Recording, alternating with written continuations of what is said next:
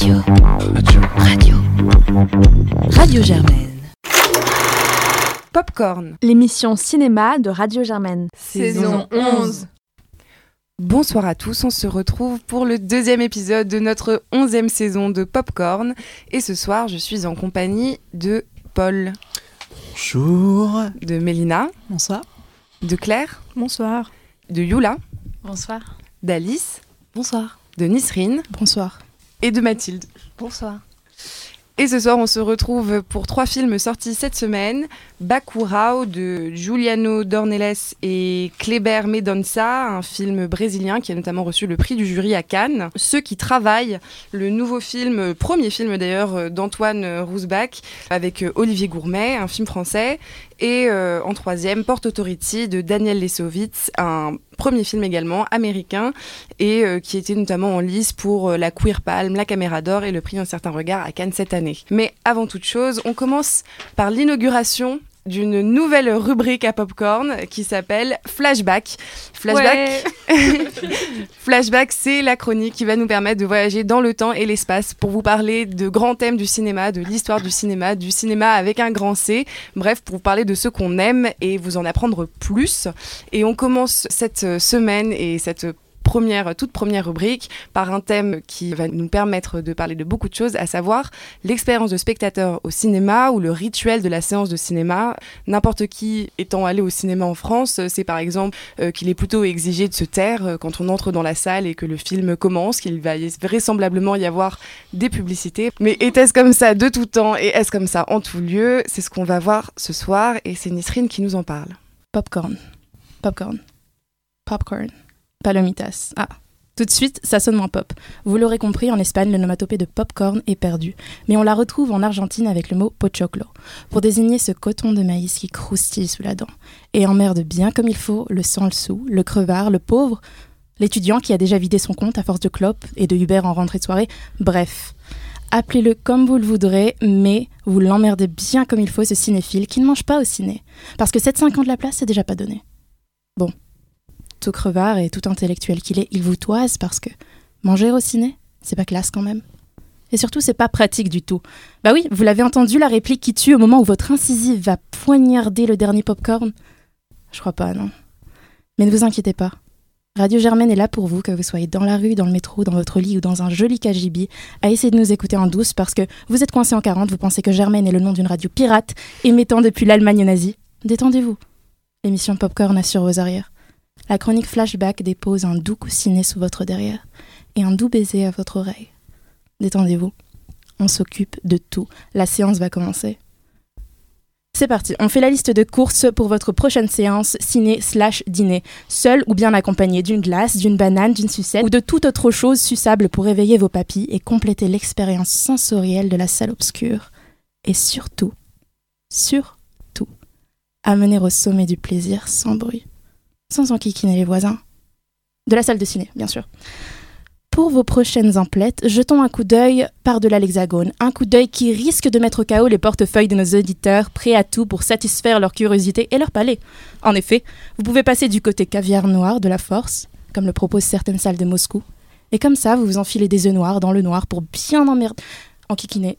Ok, non.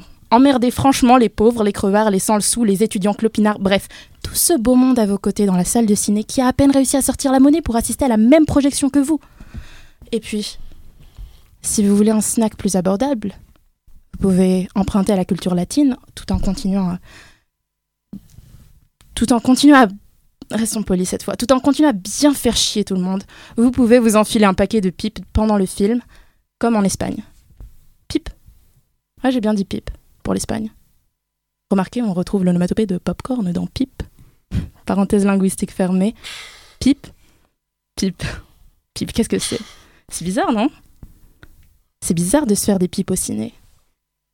Pipe, chers convives, chers auditeurs, pipe. C'est ce truc euh, dur à l'extérieur, arrondi à la base, et qu'on dépose entre les dents pour en libérer la semence blanche.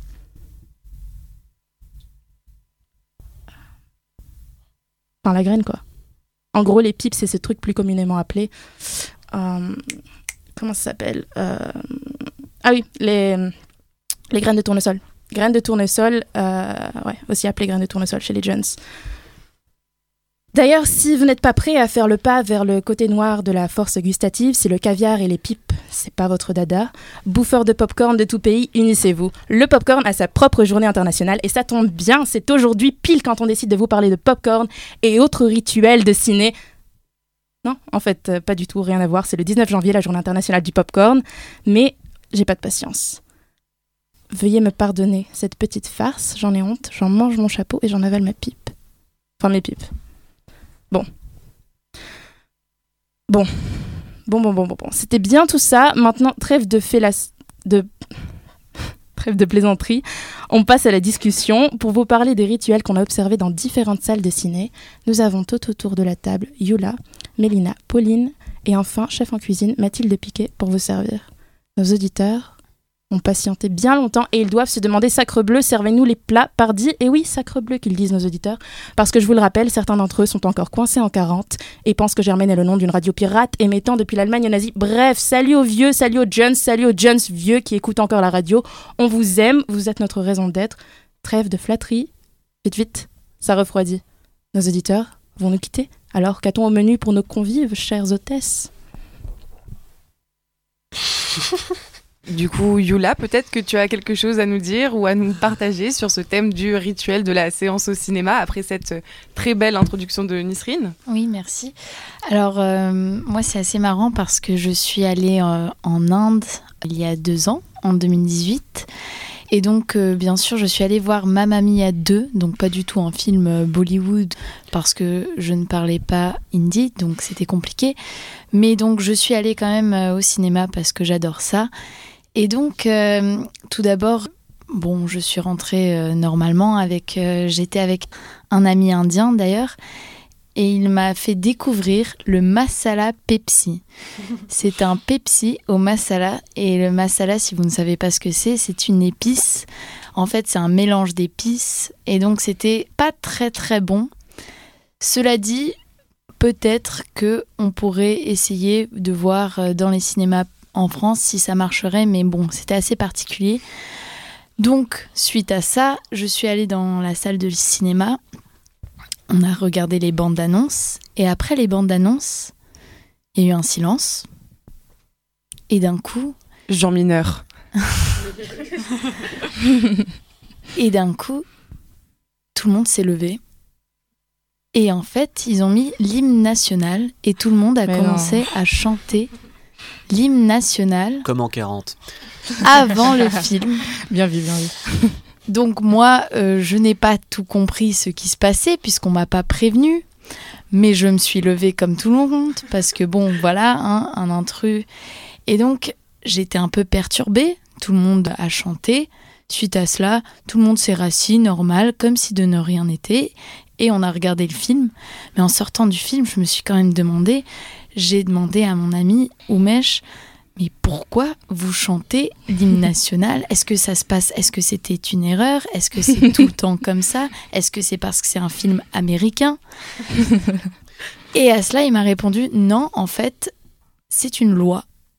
C'est-à-dire, il y a une loi qui a été passée en 2016 euh, par le- la Cour suprême, comme quoi, dans les salles de cinéma, avant chaque film, il faut chanter l'hymne national.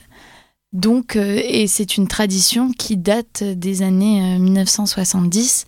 Et ensuite, en 2002, vers 2002, les chants, ils chantaient plus trop. Du coup, bon, la Cour suprême s'est dit il faut une loi. Mais euh, cette loi a été abolie en 2018. Donc, euh, mais bon, comme quoi euh, elle fonctionne toujours, puisque euh, moi j'y étais après que la loi soit abolie. Mais bon, on a quand même chanté l'hymne national. Donc voilà, c'était mon ma petite anecdote euh, en Inde. Euh, alors Mélina, je pense que tu as aussi un souvenir de, de 3 euh, Oui. à partager. Alors moi, c'est beaucoup moins exotique parce que c'était à Stockholm, en Suède. Et euh, ma première remarque sur le cinéma en Suède, c'est que c'est extrêmement cher, comme à peu près tout euh, dans les pays euh, nordiques. Euh, ma seconde remarque, c'est que les Suédois sont des gens grands. Et en Suède, dans les cinémas, Ce qu'elle avait dit en Suède. on a... Et en Suède, dans les cinémas, on a beaucoup de place pour s'asseoir, pour étendre les jambes. Les gens peuvent passer euh, tranquillement. On n'a pas besoin de se lever euh, si on veut aller aux toilettes, etc. Donc ça, c'est ma petite remarque sur le cinéma en Suède, qui est beaucoup moins exotique et sympathique. Mais du coup, si les gens sont si grands, est-ce qu'on a le même problème, ce fameux problème inhérent au cinéma de ce trou du cul de 2m20 qui s'installe juste devant toi, qui te voit et te regarde dans les yeux et il se place dans le siège juste devant toi? Y a-t-il, y a-t-il ce problème, non? Tout est prévu. Les, les, Suédois sont un peuple supérieur qui ont prévu euh, des, des, escaliers plus grands justement pour, euh, pour ce mec qui fait 2m20 et, euh, et qui va pas te boucher la vue euh, quand, quand, tu regardes ton film. Non, c'est, c'est, ça, vaut, ça vaut les 15 euros la place. Quoi. Et sinon, moi, j'aimerais bien votre avis quand même sur euh, est-ce que vous aimez bien manger des pipas, c'est ça, donc les petites pipes euh, très bien décrites par Nisrine dans sa chronique. Est-ce que c'est quelque chose qu'on devrait avoir au cinéma français? C'est vrai que c'est très culturel espagnol. Alors moi, je suis moitié espagnole et ma mère m'a en effet décrit que toute son enfance au cinéma, elle mangeait des pipas et ça faisait que le sol était vraiment rempli des, des petites coques à la fin de chaque séance et c'était vraiment dégueulasse. Alors j'ai pas expérimenté ça moi-même, mais apparemment c'est quelque chose de très traditionnel et bien dégueu. Pour le peuple de Gronchon qui est les Français qui se plaint pas des pop-corn, c'est peut-être pas la même chose. Non mais cela dit, on se plaint du bruit que peut faire les, les pipas, les pop-corn, la nourriture, mais il y a aussi le fait que nous en France, on quand même... On je parle du point de français, on, privilégie le silence au cinéma, on se tait dans la salle, si quelqu'un fait trop de bruit, il peut se faire cogner, ça arrive. Alors que dans certains pays, et j'ai notamment vu euh, ça en faisant des recherches sur euh, l'Amérique du Sud, apparemment c'est très valorisé de limite se lever, euh, pointer du doigt l'écran et dire je pense qu'il va se passer quelque chose de tragique et de se rasseoir, et c'est très valorisé d'exprimer son opinion, ou du moins je sais pas si c'est valorisé, mais c'est très fait et c'est très commun ça me fait un peu penser à tout ce qui, tout ce qui est séance de minuit, le, le Rocky Picture Horror Show. On imaginerait Rocky mal. Rocky on imagine, Horror Picture Show. Le Rocky Horror Picture Show, je me plante une fois sur deux. On imaginerait mal une séance d'un film comme ça où tout le monde se tait et reste très calme, sans bouger, laisse les tomates dans son sac et regarde tranquillement le film. Ça. Comme quoi ça, ça survit euh, dans quelques traditions. C'est là qu'on voit un peu. Enfin, du coup, si on reste. Euh, pour rester dans le thème des expériences nationales, moi j'étais en Angleterre euh, pendant ma 3 et là-bas, euh, sur notre siège, déjà, les sièges sont beaucoup plus grands. Et en fait, on a un plateau entier. Et le premier film que je suis allée voir en Angleterre, il y avait un mec avec une pizza et un verre de vin euh, qui s'est fait pendant tout le film. En plus, c'était First Man, donc c'était vraiment pas approprié euh, à une pizza et un verre de vin. Euh, effectivement, je trouve qu'en France, on a vraiment ce côté euh, salle de cinéma sanctuaire. Euh, c'est un, presque un moment de recueillement.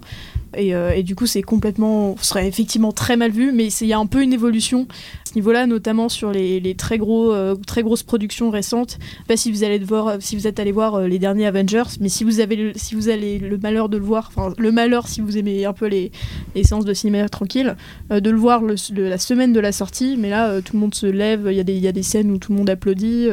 Pareil, bon, sur les rock, enfin, le Rocky Horror Picture Show, tout ça, c'est phénomène de culture. Il y a un truc où on, désacralise un peu la salle de cinéma parce que ça devient quelque chose qui est de l'ordre d'une expérience collective. Et où là, c'est beaucoup plus approprié, enfin, beaucoup plus commun en tout cas de, manifester euh, son existence tout simplement aux, autres spectateurs. J'allais dire par rapport à ce que tu as dit, euh, très intéressant sur le, côté sanctuaire, c'est que justement on passe de, la lumière au, au, noir pour regarder encore plus de lumière. Et donc en France, on a aussi euh, un débat qui euh, regarde le, fait d'avoir un entracte ou de ne pas avoir un entracte. À une époque, on a eu des entractes en France. Et en Italie, il y en a encore aujourd'hui. Donc euh, l'entracte, c'est aussi l'occasion de spéculer sur la suite du film, de manger si on a eu un petit creux, d'aller aux toilettes plus facilement. Et coup, du coup, je voulais savoir, faire un petit tour de table, ce que vous pensez de, de l'entracte, pour ou contre? Bah après, le truc de l'entracte, c'est qu'en fait, plus ça avance, plus les films sont longs.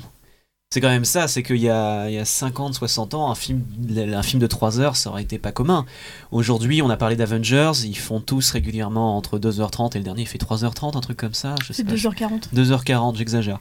Mais euh, par exemple, un autre film que je suis allé voir en début d'année, Un Elephant Sting Seal, je sais pas qui l'a vu, mais c'est la même chose, le film fait 3h30. Euh... Il n'y a pas d'entracte hein, sur ce film. Y a pas de... Non, non, il n'y a pas d'entracte, justement. C'est là où je veux en venir. C'est qu'en fait, l'entracte, ça paraissait, ça, paraissait, ça paraissait bizarre quand les films faisaient 1h30. Mais maintenant que les films sont plus longs que la majorité des pièces de théâtre, c'est vrai que ça pourrait être intéressant. C'est une tradition qui serait intéressante à, à, réviser, peut-être. Une petite pause au milieu du deuxième acte, alors que Superman s'apprête à, à, taper euh, Ultron et à lui mettre euh, une, une, raclée qu'il envoie euh, dans l'abysse de je ne sais où. Mais pour le coup, je pense qu'il y a des, des films, s'il y a une entracte, ça coupe le rythme, ça coupe tout le tout le l'intérêt du film. Justement, euh, An Elephant Sitting Still, pardon, ok, il dure 4 heures.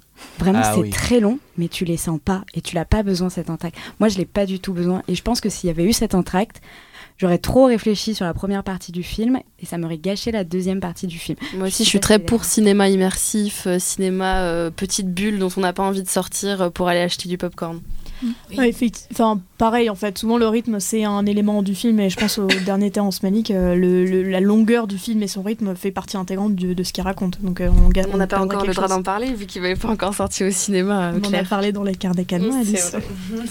D'autant plus que au théâtre, quand on a comparé au théâtre, il y a des mises en scène qui font exprès qu'il y ait la possibilité d'avoir un entracte. Donc, euh, je m'imagine mal un réalisateur devoir mettre, positionner un entracte dans son film. Un truc- Gaspard Noé on pourrait en être capable. Ouais, Gaspard Noé en était capable, il a foutu un générique de fin au milieu de son dernier film, et c'est un truc que je vois bien Tarantino s'y faire. Tarantino fout des chapitres dans ses films, euh, Drew Goddard avait fait ça dans, dans son espèce de, euh, de, de copie euh, de Tarantino, là. comment ça s'appelait euh, Mauvais temps, euh, Sale temps à l'aile royale qui était sorti euh, l'année dernière, qui est un film assez sympathique qui a disparu au bout d'une semaine. Non, en fait, c'est quelque chose qui, effectivement, pour le coup, un éléphant de Steel Steel, après l'avoir vu trois fois, je peux confirmer qu'effectivement, c'est compliqué de ne pas le regarder en une seule fois. Mais euh, effectivement, aujourd'hui, on voit la naissance d'un cinéma très maniéré, très coupé, très euh, typé Tarantino, en fait, parce que c'est lui qui a créé cette espèce de. qui semble avoir créé cette espèce de vague, où effectivement, ça peut être intéressant de. de, de fait. Enfin, il y a déjà des entractes à l'intérieur du film, donc pourquoi ne pas stopper? Bah, cela dit, euh, je m'excuse, hein, mais euh, des films très longs, ça existe depuis un certain temps. hein. Tu Oui, regardes oui, oui. Docteur Givago, Autant d'emporte le vent ou euh, Laurence d'Arabie, euh, c'est pas des films qui durent une heure et demie. Mais je vais laisser la Ils parole à Mathilde pour prendre la suite de ce débat. Alors, euh, on va passer à hum, la dernière partie de, Flashback après ce débat très intéressant. Euh, alors, cette semaine, on va se concentrer sur une question. Pourquoi on pleure si facilement et si souvent au cinéma? Parce qu'on a tous un film comme ça, le film qui nous fait pleurer, et euh, on parle pas juste ici de Titanic ou du Roi Lion. Il nous est tous déjà arrivé dans une salle de cinéma bien enfoui au fond de notre siège, d'avoir la gorge qui se serre, les yeux embués, et de sentir cette petite larme couler le long de notre joue. Et c'est justement pour ça qu'on pleure au cinéma, parce que au cinéma, on devient un anonyme dans le noir et qui protège nos émotions du jugement des autres. On laisse libre cours à notre ressenti jusqu'à parfois nous laisser submerger. Et c'est justement pour ça qu'on pleure au cinéma, parce que l'anonymat nous protège du jugement des autres, on laisse libre cours à notre ressenti jusqu'à parfois nous laisser nous submerger. Ils sont forts, ces réalisateurs, parce qu'une scène d'amour, d'amitié, d'adieu ou de retrouvailles accompagnée d'une petite musique larmoyante, et hop, sortez les mouchoirs. Il faut dire qu'ils savent faire, ou, ou justement ne pas trop en faire. Sean Levy, le réalisateur de Là-haut, a par exemple avoué que la mélodie doit accentuer les émotions, mais si elle la souligne de manière trop grossière, le public se sent manipulé. Alors fini les gros plans vraiment trop exagérés, les scènes clichés à souhait. Si les réalisateurs veulent nous faire pleurer, ils devront redoubler d'ingéniosité et le faire dans la nuance. Parce que faire atteindre un tel niveau d'émotion à un spectateur requiert aussi un contexte particulier. On ne pleure pas de la même façon devant un livre que devant un film. Au cinéma, tout nous paraît plus vrai, plus intense. On est pris dans le tourbillon et la conception du réalisateur et on ne peut pas s'arrêter, on n'a pas le choix. Cette hyper-concentration de l'image, comme le disait David Le Breton, est en fait une hypnose modérée. Les éléments visuels du cinéma mobilisent une partie très spécifique de notre cerveau et, justement, tout ce qui se passe à l'écran nous touche plus fortement et peut faire écho à notre vécu, à nos valeurs. Et donc là-dessus s'achève notre première chronique flashback, notre première rubrique. On espère qu'elle vous a plu. Et on enchaîne tout de suite avec euh, la critique du premier film de cette semaine, à savoir Bacurau de Giuliano Dornelles et Kleber Mendoza, dont on écoute tout de suite un extrait de la bande-annonce.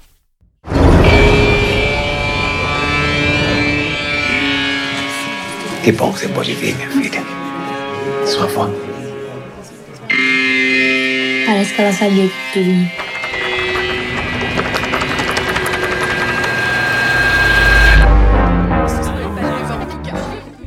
Et donc Paul, c'est toi qui nous le présente. Et oui, c'est donc moi qui vais me charger d'introduire ce film. Ce film, donc, Bakurao, je ne saurais pas euh, exactement prononcer euh, parfaitement, puisque apparemment, d'après la page Wikipédia que j'ai sous les yeux là, c'est euh, le portugais pour Nightjar, qui donc je suppose est un oiseau puisque c'est mentionné une fois dans le film. Donc c'est un film réalisé par Kleber Mendoza et Juliano Dornel, sorti en 2019 et notamment présenté à Cannes, où il a remporté le prix du jury. Alors, Bakurao euh, se passe dans ce qui semble être un futur proche, en tout cas d'après un texte présenté dans les premières minutes, et nous suivons dans ces mêmes premières minutes un personnage dont on ne connaît pas vraiment le nom, qui se rend dans son village natal, Bakurao, village nommé euh, comme un oiseau, qui donc euh, fait l'accueil d'un deuil, puisque c'est le deuil de la grand-mère, Carmelita. À la suite de ce deuil, malheureusement, un certain nombre d'événements étranges se déroulent. Et, et Mélina, t'en as pensé quoi? Moi, j'ai vraiment beaucoup aimé. J'ai trouvé que c'était un, très beau film. Après, ce qu'il faut savoir, c'est que c'est un film allégorique, ce qui n'est pas forcément euh, de base euh, le genre de choses que j'adore, où il faut absolument réfléchir euh, au-delà de l'histoire. Mais je trouve qu'il fonctionne très bien là-dessus parce que Bon, je connais un petit peu le contexte du Brésil, etc. C'est une vraie allégorie sur la société brésilienne. Et donc, je pense avoir compris euh, un certain nombre d'éléments là-dessus. J'ai pas tout compris, toutes les symboliques, la symbolique de l'oiseau par exemple, le nom du village, etc. J'avoue que j'ai pas trop compris, donc ce serait peut-être ma critique principale sur ce film, c'est que comme tous les films allégoriques, on comprend pas toutes les allégories. Mais au-delà de ça, l'histoire en elle-même, même si on comprend pas forcément le contexte, euh, je trouve est très bien présentée, très intéressante, euh, palpitante. J'aime beaucoup euh, l'ensemble de personnages qui ont été créés, euh, qui ont chacun leur identité visu- visuelle très particulière. La réalisation aussi, la, la saturation des images est très belle. Enfin, j'ai vraiment très belle expérience de cinéma pour moi. Et Claire, toi, t'en as pensé quoi? Euh, moi, j'ai aussi beaucoup aimé ce film. Euh, je sais pas si j'emploierais le terme allégorique pour le décrire. Je trouve que c'est plutôt une fable qui, du coup, pour moi, est à prendre plutôt au sens littéral, en fait. Euh, c'est un film dont la, post, dans la, dans la pré-production et le scénario a commencé avant l'élection de Bolsonaro. Mais en fait, on, peut assez. euh, Enfin, même toutes les critiques euh, font un parallèle entre le, Brésil de Bolsonaro et ce qui est raconté ici. Puisqu'en gros, c'est le récit, du coup, pour moi, assez littéral de la résistance des, des, populations locales au Brésil contre l'impérialisme américain et tout ça. Et il y a donc un moment une escalade de, de la violence qui, pour moi, est une des grandes qualités du film parce que je trouve que c'est très très bien géré. Je trouve que, notamment, un, de ses points forts, c'est euh, c'est vraiment son montage et son rythme. Parce que euh, voilà, il y a, toute une galerie de personnages euh, qui va présenter par des gros plans, qui va assez bien présenter. Et donc il y a beaucoup de scènes de violence qui pourtant sont pas du tout clichés. Euh, effectivement, moi je trouve que ça m'a fait beaucoup penser un peu au survival film euh, à la Carpenter euh, où c'est un, grand méchant un peu invincible qui va tuer tout le monde. Bon là c'est pas tout à fait ça, mais il y a un peu de cette idée-là. Et pourtant il arrive à vraiment pas glamouriser les scènes de violence. Euh, au, au contraire, c'est vraiment montré de manière assez surprenante. Tout ça grâce à un montage qui est assez intelligent, qui va jamais monter des nus la violence sans la cacher, sans pour l'autant l'éducorer. Et je trouve que ça c'est très bien géré. Euh, donc ça, ça va pas plus loin pour moi que la fable qui est du coup à prendre au sens vraiment littéral de cette résistance euh, de certaines de, enfin de, de, groupes euh, qu'on qu'on identifie assez facilement et pourtant je trouve ça vraiment très très bien fait. Mais je trouve ça amusant parce que t'évoques la fable et t'évoques euh, la violence ensuite. Et moi, justement, t'évoques aussi le fait qu'il y a deux camps. Et je trouve que le film est vachement basé sur euh, des sortes de contrastes euh, en permanence. Euh, Il y a des, plans qui, de l'un à l'autre, sont très chauds puis très froids. Il y a deux univers assez distincts qui cohabitent, mais qui sont esthétiquement vraiment, ouais, vraiment distincts. Et en fait, faut aussi rajouter le fait que c'est une sorte de film d'anticipation, enfin, puisqu'il y, a- il y a des éléments, par exemple, de technologie qui vont être amenés dans le film, etc. Et, et du coup, ça, ça rend le tout assez euh, excentrique. C'est quand même une sorte de, thriller. euh, je crois que j'ai vu quelqu'un appeler ça euh, une, fable. c'était le, c'était le mot fable. Euh, futuriste et tropical. Et je trouvais que ça représentait assez bien euh, cette euh, dualité. Et à vrai dire moi il y avait des moments je savais pas si j'étais dans un film euh, genre The Lobster de Lantimos ou, ou si euh, j'étais dans Oedipe de hum, Pasolini parce qu'il y avait aussi euh, des plans voilà avec beaucoup de lumière. Il y a beaucoup de choses moi qui m'ont fait penser à, à des sortes de mythes dans, dans la mise en scène dans, dans les corps dans la présentation des corps et, et des costumes des maquillages des choses comme ça. Et le problème c'est que comme il y a voilà, ces, ces deux entités distinctes qui cohabitent dans le même film, moi, le gros écueil que je trouve, c'est qu'il y a une partie que je trouve beaucoup moins forte, beaucoup moins belle, beaucoup moins intelligente que l'autre, à savoir tout le côté voilà futuriste. Il y a un camp, voilà, on ne dira pas lequel, mais on n'expliquera pas ce que c'est que ces deux camps. Mais il y en a un des deux, moi, que je trouve euh, quand même euh, beaucoup moins fort et beaucoup moins euh, crédible. Mais t'as quelque chose à dire là-dessus, Paul? Non, ce que je trouvais intéressant aussi, j'avais revu ça beaucoup dans les critiques, c'était l'idée que c'était aussi un western. Et ça, ça revient beaucoup, j'avais l'impression en le revoyant, ça revient beaucoup dans l'esthétique du film, dans la façon dont il se met en scène, dans la façon dont il met en scène ses personnages. Et euh, les différents groupes, dont je vais pas développer ici, puisque apparemment je n'ai pas le droit de spoiler, mais Le mystère plane autour de ces groupes. le mystère plane sur ces groupes. Et là, on va découvrir que c'est la République en marche contre, euh, contre France Insoumise. Et en fait, c'est une terrible révélation de milieu de film. Mais passons. Euh, là où je veux en venir, c'est que cette esthétique western revient beaucoup dans notamment la mise en scène de l'armement, étonnamment. Tout ce qui est, bah, évidemment, il y, a- il y a un point scénaristique qui est assez important là-dedans que je vais pas révéler, mais qui est en rapport avec cette idée de western aussi euh, dans justement le- la démarche des différents groupes. Et on a beaucoup cette idée effectivement, que c'est un western, mais un refus du western parce que justement il y a ce refus de l'impérialisme américain et le, le western c'est l'américain par excellence. Donc le fait de mettre en scène ce western et de ne jamais se conforter à ces codes et même d'utiliser ces codes contre le- la narration elle-même c'est intéressant d'un point de vue narratif. Surtout que ce qui ressort beaucoup, et on reparle des contrastes, enfin moi j'avais eu cette impression-là, c'était que le film était beaucoup le contraste entre la masse, le groupe, avec justement une scène euh, initiale, et bon je vais en parler quand même de l'enterrement, cette scène de marche collective au son de la musique de l'enterrement de la, de, de la grand-mère, et qui est opposée à ce deuxième groupe qui lui est bien plus défini par son individualisme et par chacun de ses personnages qui sont dysfonctionnels et incapables d'interagir les uns avec les autres. Et ça, ça m'avait beaucoup marqué parce que justement aussi dans une partie des westerns, il y a toujours cette image du, du cow-boy solitaire, le, le héros, et qu'encore une fois, là, le solitaire, c'est l'ennemi. C'est pas le, le héros, c'est la masse, c'est cette masse dont on ne connaît pas les noms de la plupart et qui s'organise pour survivre dans cet univers euh, dangereux. Alors c'est marrant parce que vous parlez beaucoup de l'impérialisme américain, mais moi je pense que au-delà de l'impérialisme américain, il y a une vraie critique des envahisseurs. Donc pas seulement des Américains. Quand on a l'allemand qui est joué par Udo Kier, ça fait référence aux nazis quand ils sont venus euh, après la Seconde Guerre mondiale. Pour, euh, ils se sont échappés vers l'Amérique latine et l'Amérique du Sud. Donc moi, euh, moi j'ai adoré justement cette euh, réflexion, ces, ces sortes de clins d'œil euh, qui nous ont fait réfléchir. Et, mais je suis d'accord avec Mélina que du coup, bon, ça nous compliquait la tâche par moment. Mais par contre, moi, j'ai trouvé que. Donc, on parlait de ce mix de genres que les réalisateurs ont utilisé. Et moi, justement, j'ai trouvé que ça m'a parfois perturbée dans le sens où, bon, il y a du comique euh, satirique et ensuite il y a des scènes très tragiques qui suivent juste après. Et j'avais l'impression que les réalisateurs voulaient à la fois faire quelque chose de très sérieux, mais de drôle.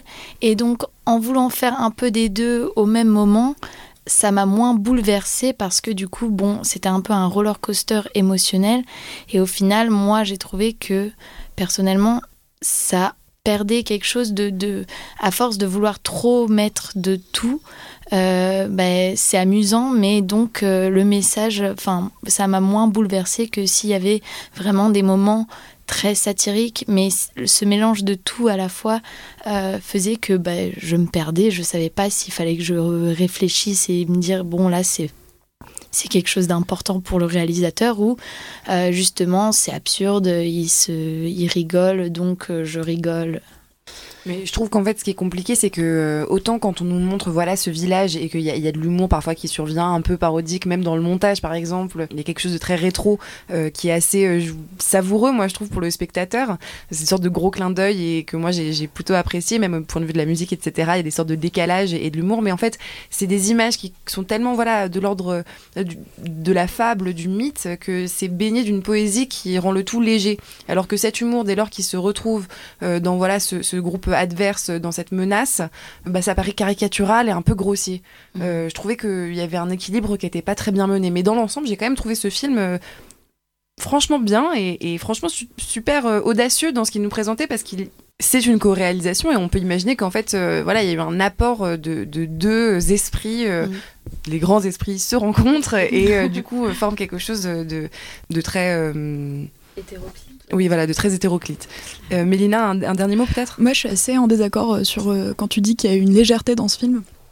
je trouve que ce que ça raconte, c'est extrêmement grave. C'est le colonialisme, le néocolonialisme, les envahisseurs, comme tu disais. C'est l'histoire du Brésil. Aujourd'hui, les inégalités raciales au Brésil, les inégalités sociales, le fait qu'on puisse euh, donc euh, ça, c'est dit dans, la bande-annonce, c'est euh, on, supprime le, vil- le village n'est plus sur la carte et donc c'est une des premières interrogations euh, des, vi- des villageois et c'est le fait que très simplement il y a des territoires qui existent tellement pas dans notre société au niveau social, racial, etc. que on peut juste les supprimer et personne ne dira rien et c'est ça que ça dit pour moi ce film et il y a certes des petites notes d'humour un peu mais pour moi c'est plus ces notes d'humour ça va être ces villageois qui vont se révolter contre contre ça.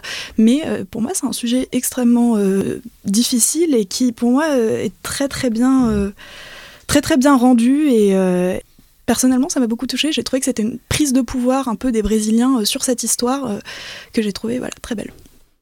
Paul, une dernière chose? Voilà, une dernière chose avant qu'on conclue. Alors, c'est juste une question, on reste des, des chroniqueurs ici. Qu'est-ce que vous pensez du cachet? C'est-à-dire ce cachet que. Bon, ça, c'est pas vraiment du spoiler parce que c'est l'une des premières choses qui arrivent dans le film. Qu'est-ce que vous pensez que signifie cette euh, pilule euh, marronâtre qu'on les voit tous euh, avaler? Ça, ça m'intéresserait de savoir parce que c'est un, un élément assez présent et qui, comme ça, m'a apparu un peu étonnant. Euh, moi, j'ai trouvé, enfin, je suis assez d'accord quand t'as dit que c'était un peu, enfin, effectivement, tout le monde compare ça à un western. Euh, je trouve que c'est vraiment un anti-western en fait. Euh, les cowboys, c'est les personnes qui, c'est le second groupe qui va venir à l'attaque de ce village. Et au final, au final, l'élément à la fin, on va rappeler que effectivement, enfin, une grosse partie du film où ils sont sous l'influence de cette pilule là. Et je trouve qu'il y, y a une manière de, de dégla, enfin, déjà, c'était pas glamour la manière dont c'était présenté, mais là, c'est vraiment le coup de grâce final à cette espèce de, de mystification du combat. Là, vraiment, bah, en fait, non, c'est juste des gens qui veulent s'en sortir et qui, pour ça et pour faire tous ces trucs horribles là, bah, c'est des humains et du coup, euh, ils peuvent pas, ils arrivent pas à s'en sortir sans se, sans, cacher là. Pour moi, c'est euh, c'est vraiment un coup de plus porté à, cette espèce de, mythe euh, euh, de, bah, des cowboys, quoi, de western. Bon, bah écoutez, je trouve que c'est une belle conclusion. Donc on s'arrête là. N'hésitez pas à aller voir du coup euh, Bakura et à vous faire votre propre avis sur du coup euh, ce film qu'on a du mal à désigner euh, et qu'on a du mal à dire si on l'a vraiment aimé, mais qui en tout cas nous, nous a beaucoup intéressé. Et on passe tout de suite au second film qui est donc Ceux qui travaillent euh, et dont on écoute un extrait de la bande-annonce. Ça fait 15 ans que je gère des navires que je n'ai jamais vus. J'en ai deux à la flotte, 14 qui sont abîmés. Rien que ça, j'en ai pour 30 000 dollars minimum. Eh ben, tu trouves une solution. Je m'en charge. Do you know how much it will cost me if the boat is quarantined? Je me suis retrouvé à devoir gérer une situation délicate. Let's stop playing games. I can send you money right now. Vous voulez savoir si je me sens coupable? Do we have a deal? La réponse est non. Et Mathilde, c'est toi qui nous le présente. Alors, euh, ceux qui travaillent, comme vous pouvez vous en douter, euh, ça traite du capitalisme. En fait, on nous raconte l'histoire de Franck, un cadre dans une compagnie de transport maritime euh, qui est complètement enfermé dans son travail et dans sa vie professionnelle.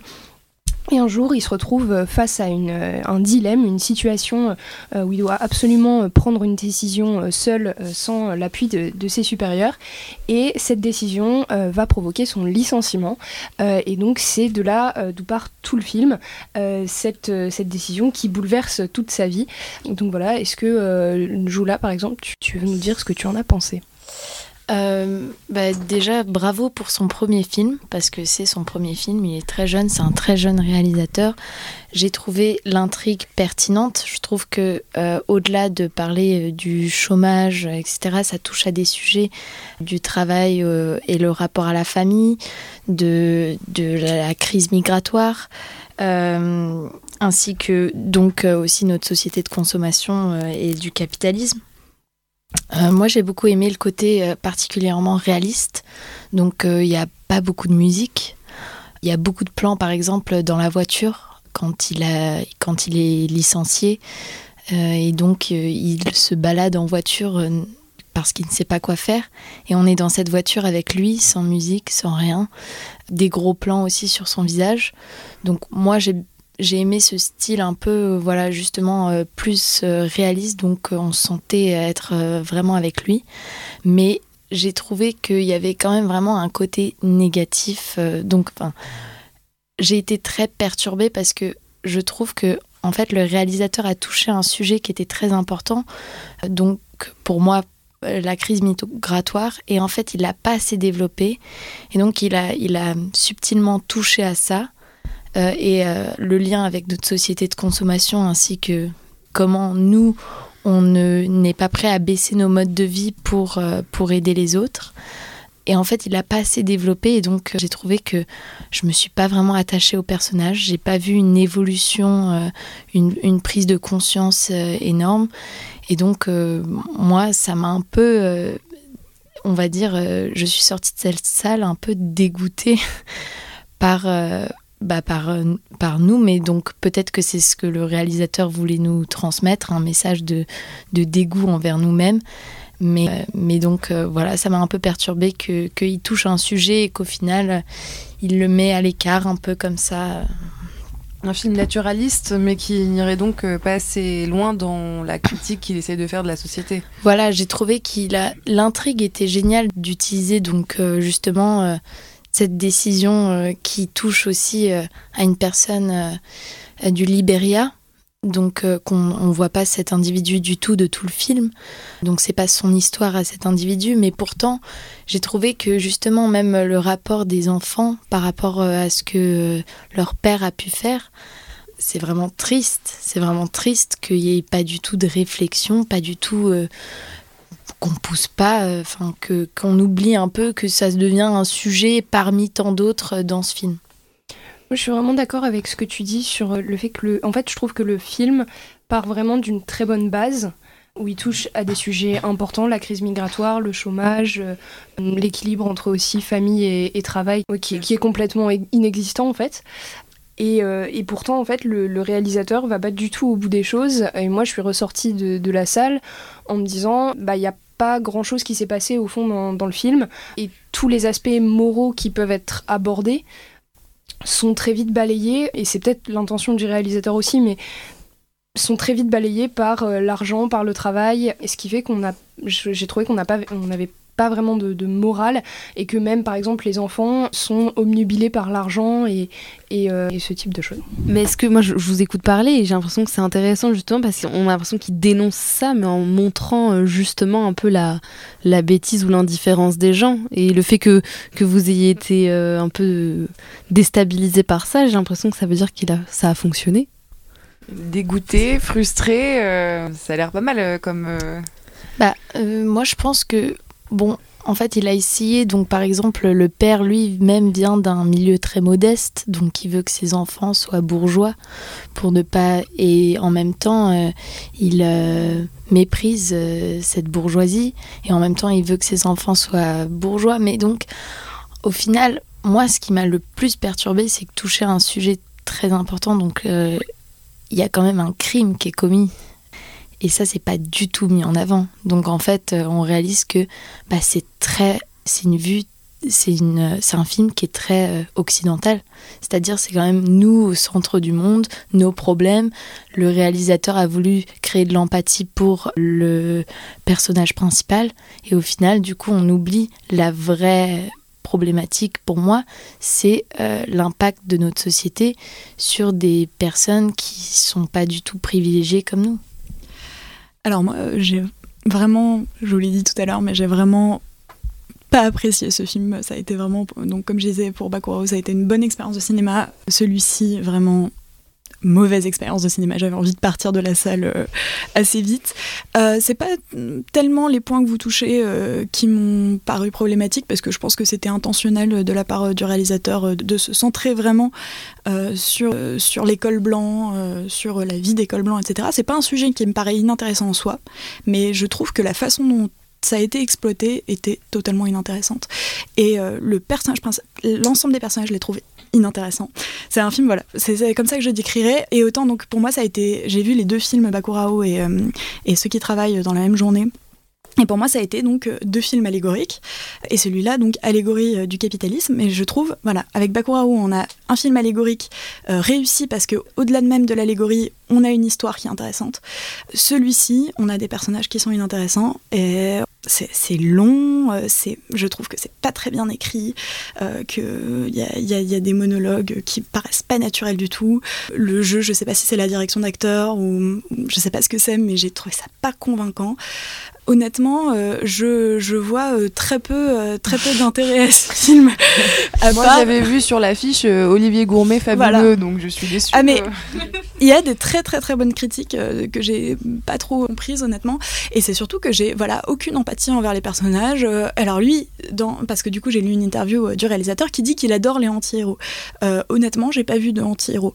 J'ai vu j'ai vu un, un, type qui se fait virer parce qu'il a tué quelqu'un ça me paraît pas euh, pitoyable. Enfin, j'ai pas euh, grande pitié pour ce type-là. Euh, c'est pas un énorme spoil, ça arrive au début du film.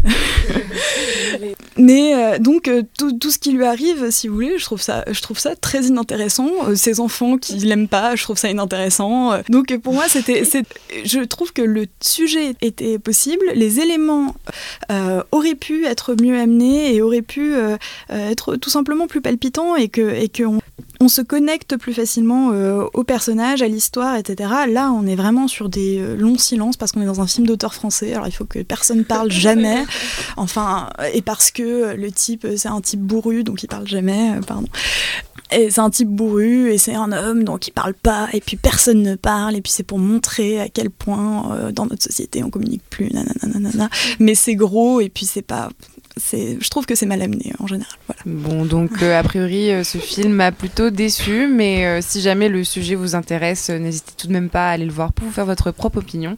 Et on passe tout de suite au troisième film de la semaine, notre dernier film donc, Port Authority, dont on écoute un extrait de la bande-annonce.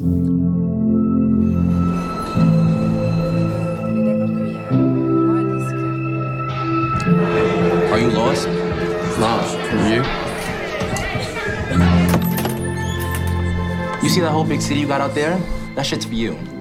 Et donc Claire, c'est toi qui nous le présente.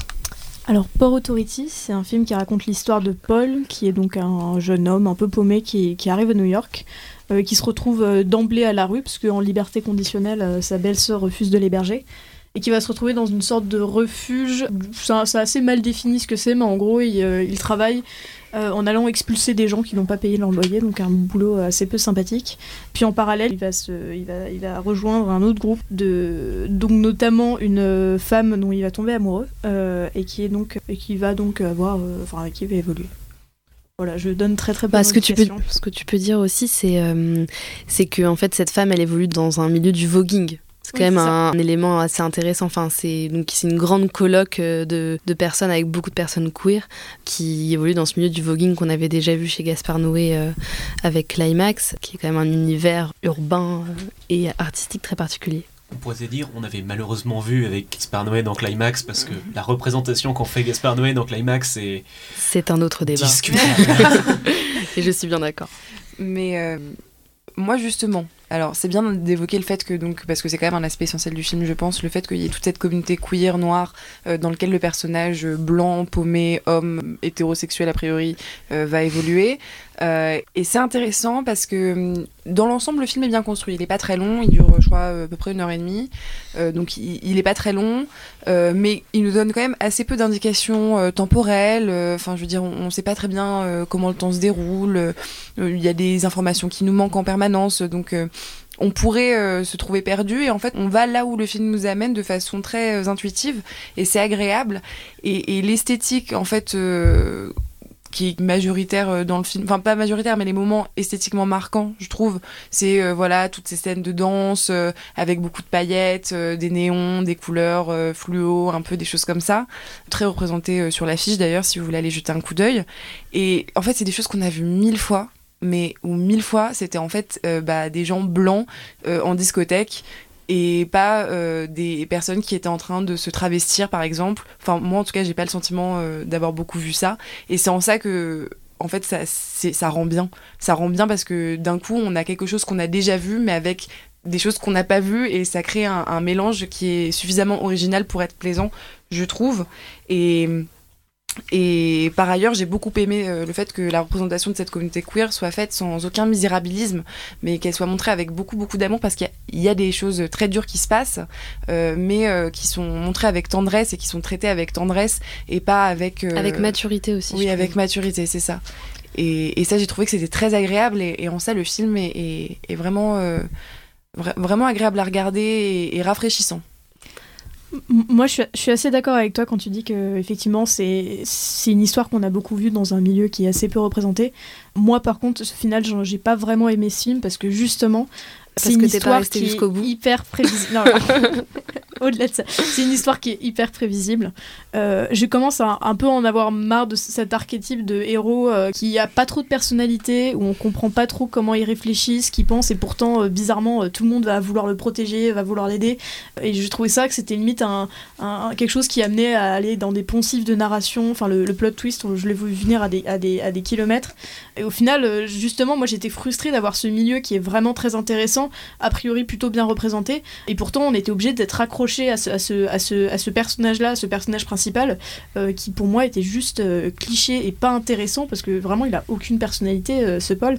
Par ailleurs, c'est. Il est mal aimé. C'est plutôt. Ouais, mais franchement, on comprend pas ce qu'il. Enfin, vraiment, il a aucune. C'est pas parce que c'est le personnage principal qu'on peut pas lui donner une personnalité. Et là, euh, vraiment, je, je trouve qu'il est- en a très peu. Je comprends pas du coup l'attachement que tous les, tous les autres lui portent. Et puis, c'est assez bien représenté, mais ça, ça reste quand même très, euh, très lisse, je trouve. Tout est, tout est propre en fait. Enfin, à part le milieu, ce qui est raconté, il y a une certaine violence évidemment, il y a une violence euh, euh, sociale, il y a évidemment le, enfin, le- tout le sous-texte. C'est pas du- très propre, c'est juste que c'est digne. C'est une représentation digne de, de choses quand même assez dures. On est quand même sur un personnage qui vit dans la rue, qui est rattrapé par, euh, qui est rattrapé par des mecs qui font des arnaques. euh, ils dorment dans des, dans des sortes de, enfin, ils soignent tous la douche ensemble. Enfin, c'est assez dur. Ils sont tous entassés les uns sur les autres, mais, mais c'est, évoqué. euh, c'est l'atmosphère autour du film, mais c'est pas là-dessus que le film se concentre. Et je vais peut-être du coup en venir à ce qui moi m'a énormément plu dans ce film, c'est que en fait, je suis d'accord avec vous. Il y a plein de, de choses. euh, un peu comment dire un peu fragiles pour ce premier film Euh, l'esthétique est pas renversante je vois pas un nouveau metteur en scène euh, ou incroyable Euh, c'est une femme non? Oui. oui bon bah une nouvelle metteuse en scène incroyable et en effet, le, dans le scénario, il y a un peu, c'est un peu cousu de fil blanc à certains, à certains moments.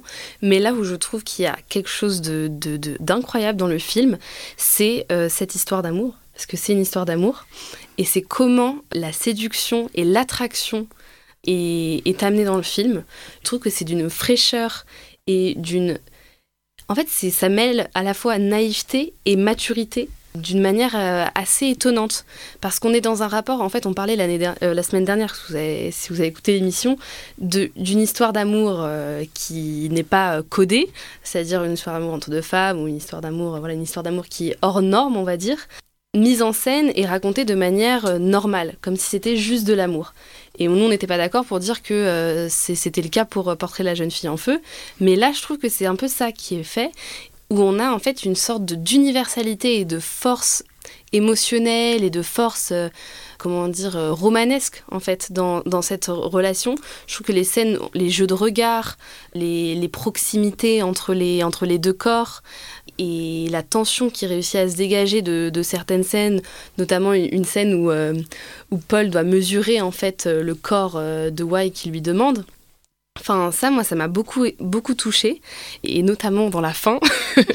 et donc, et, ça, en fait, c'est, enfin, je trouve que c'est vraiment bien développé dans le film, et c'est ce qui lui donne en fait tout, tout son intérêt. J'étais très émue par cette, cette histoire d'amour, et, et là, du coup, la façon dont ça aborde le, bah, le thème du queer, enfin, euh, le fait d'être différent et le fait de comment en fait l'amour c'est avant tout euh, une rencontre entre deux personnes humaines. J'ai rarement vu un film qui abordait ce thème-là, de la différence entre les étiquettes, entre euh, le, le contenu, on va dire, sociologique ou la portée politique ou sociale de ce qu'est une relation entre deux personnes, et l'opposer à juste quelque chose de tellement simple que la rencontre entre deux individus qui s'aiment. Oui, je suis. Donc voilà. Je suis assez d'accord avec toi. Moi aussi, j'ai trouvé euh, voilà certaines scènes euh, et dans la mise en scène euh, très touchantes sur cet amour naissant, etc. Et je trouvais aussi, voilà, en termes symboliques, quand même assez fort et assez agréable de voir que voilà, il y, y a le personnage de Paul qui va avoir extrêmement honte en fait d'être dans entouré de personnes euh, qui sont euh, pas très tolérantes, euh, qui sont clairement homophobes, euh, si on compte le nombre d'insultes proférées à l'égard des homosexuels dans le film, de ce côté-là, etc.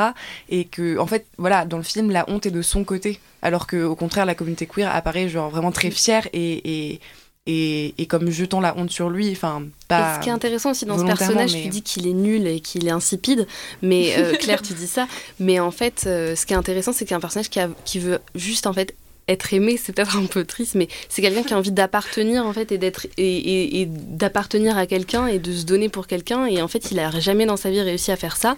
Et c'est intéressant parce qu'en fait, euh, lui de base, bah, il va pas trop réfléchir à l'aspect justement politique parce qu'il est dans cette recherche assez simple de juste être avec quelqu'un qui fait attention à lui pouvoir faire attention à quelqu'un. Et du coup, je trouve ça intéressant de, mettre un personnage comme ça qui est politisé, on va dire, par euh, ce qu'il incarne, l'homme blanc, euh, voilà, mais qui en fait, euh, dans sa personnalité, dans son écriture, dans son émotion, va se réussir en fait à se détacher complètement de ce qui pourrait l'empêcher d'aller vers l'autre. Je sais pas si je suis très claire. Je suis assez d'accord. euh, je suis assez d'accord. Effectivement, la, tout le contenu politique euh, que pourrait avoir leur relation est assez bien abordé, euh, enfin de manière assez subtile, mais vraiment bien. Ça, je suis vraiment d'accord avec vous. Maintenant, après, j'ai vraiment toujours l'impression que déjà leur histoire d'amour était, enfin, au-delà de, au-delà de, justement ce, côté politique qu'ils ont tous les deux euh, et de ce qu'ils brisent en se mettant ensemble. euh, au-delà de ça, je- je, je, suis pas vraiment euh, émue euh, par certaines, enfin, j'ai pas trouvé ça extraordinairement représenté, ni j'ai pas été extraordinairement touchée par tout ça. Je persiste à trouver que vraiment la narration avait beaucoup de, de poncifs et que le personnage de Paul était quand même relativement plat à mon sens, euh, même si effectivement ça peut être euh, pertinent à certains moments.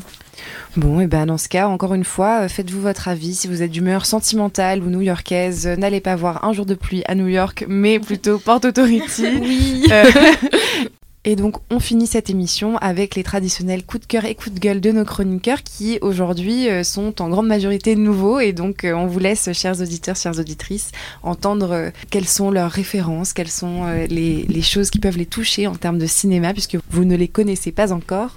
Et vous allez avoir l'occasion toute cette saison de les découvrir. Et donc, Paul, peut-être? Je vais commencer.